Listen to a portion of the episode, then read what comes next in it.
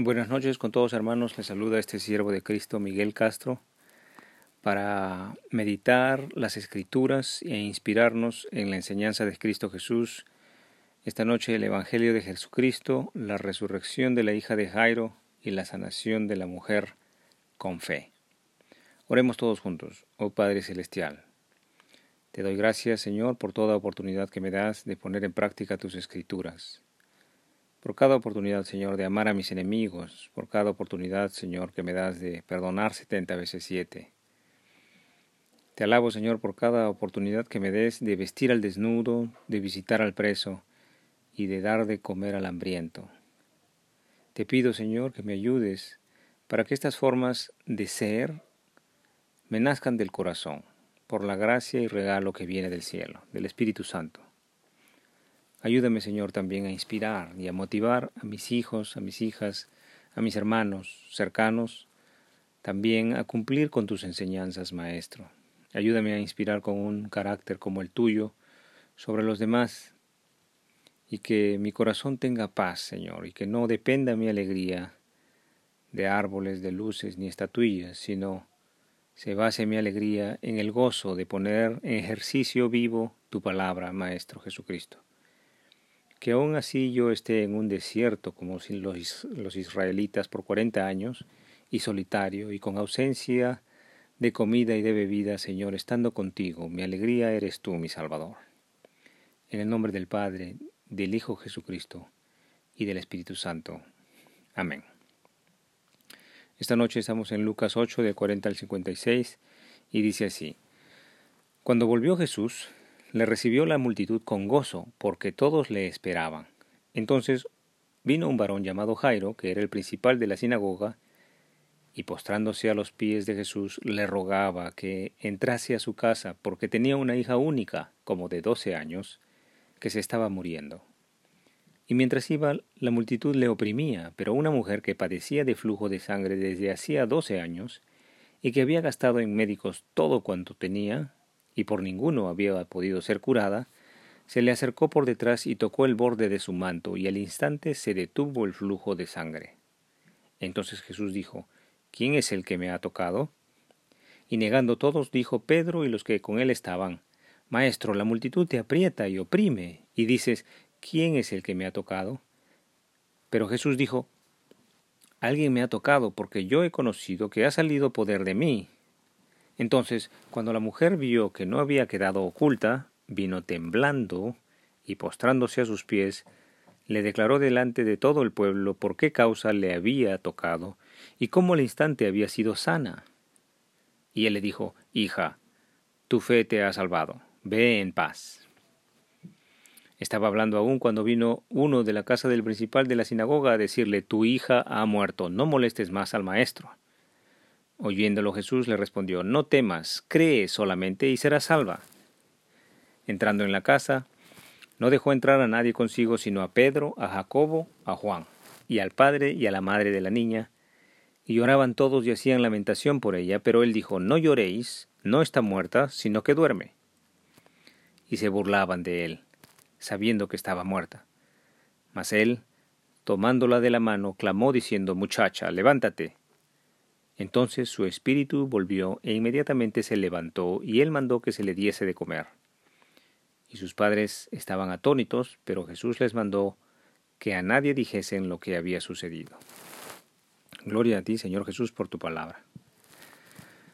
Reflexionemos sobre este pasaje de la Biblia. Dice, cuando volvió Jesús le recibió la, la multitud con gozo.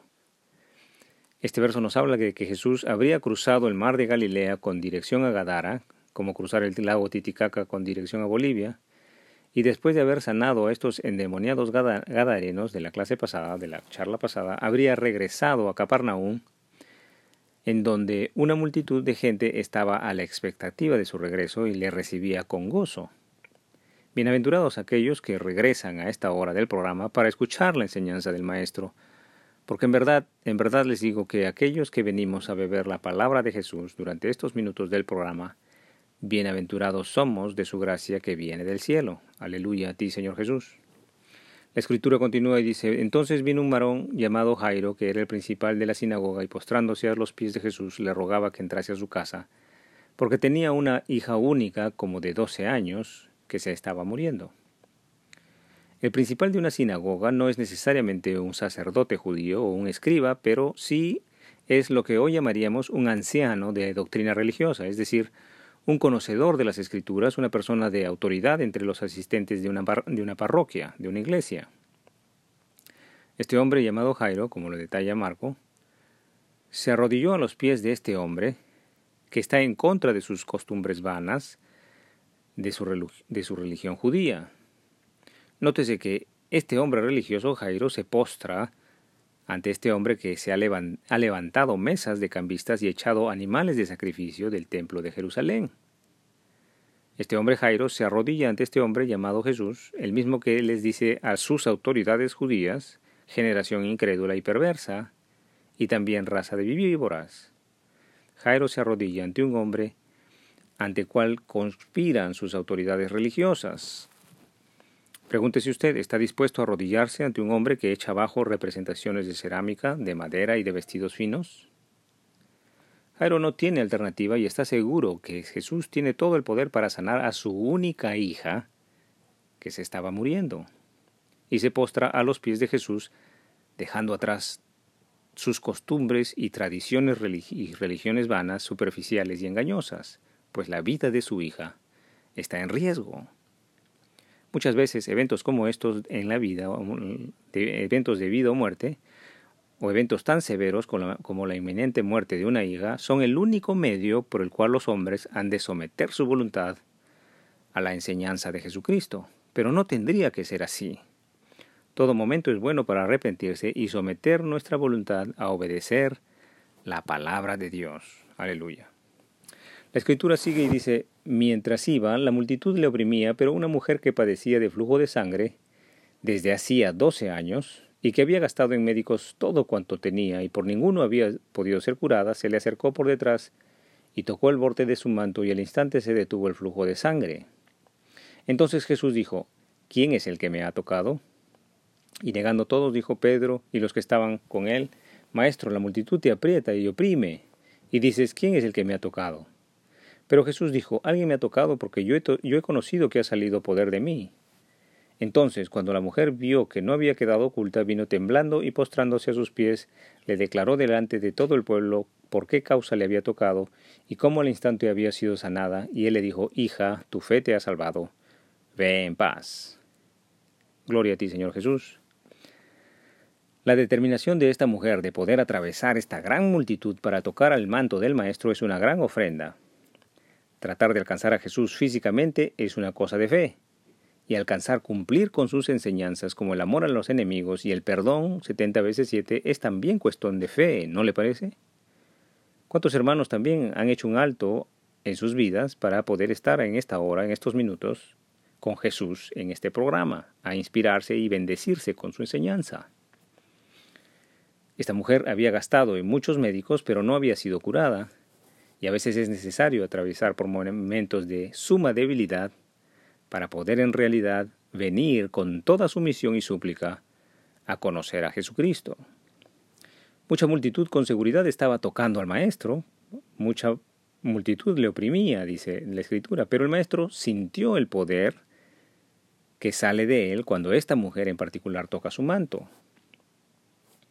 Es importante conocer que realmente aquella oración, esta oración y acercamiento con todo el corazón, con toda fe, con toda el alma, es el verdadero acercamiento que captará la atención del Salvador, y no como una multitud que sencillamente sigue costumbres y tradiciones religiosas engañosas. ¿Qué es mayor, seguir geográficamente la ruta de un hombre o seguir y cumplir sus enseñanzas? Gloria a ti, Señor Jesús. Notemos que la mujer estaba temblorosa y no tuvo vergüenza de expresar abiertamente y ante todo el pueblo su dolencia, que era el flujo de sangre de doce años. ¿Quién de ustedes tiene un testimonio similar, que no tiene vergüenza de su maldad, de su ignorancia y de su pecado? Recordemos que en los tiempos de Jesús la menstruación era un periodo de impureza ceremonial que se lavaba con agua hasta siete días Pero en el caso de esta mujer, esta impureza ceremonial de la menstruación habría causado aislamiento prolongado en esta mujer por 12 años. Aquellos que hemos conocido a Dios conocemos el temblor asociado con la presencia de Dios y como está descrito numerosas numerosas veces en la Biblia. Bendito sea el Señor por su misericordia que nos permite experimentar el temor de Dios. En este caso, Jesús salva a esta mujer porque le dice, ve, tu fe te ha salvado, ve en paz. Entonces Jesús salva a esta mujer, pero nótese que la salvación de Dios viene con sanidad. Pero esté alerta que la sanidad que ofrecen algunos, por ejemplo chamanes, médicos y otros espíritus, y otros espíritus, no necesariamente viene con salvación. La salvación viene con sanidad, pero la sanidad no necesariamente viene con salvación. Anótese que salvación también es equivalente a santidad que viene por obra y gracia de la obra de Jesucristo en la cruz. Muchas gracias por su tiempo. Hasta aquí el estudio bíblico del día de hoy. Continuaremos el día de mañana si Dios así me lo permite. Que el Señor os acompañe en vuestro angosto caminar el ejercicio vivo de la palabra de Dios. En el nombre del Padre, del Hijo Jesucristo y del Espíritu Santo. Amén.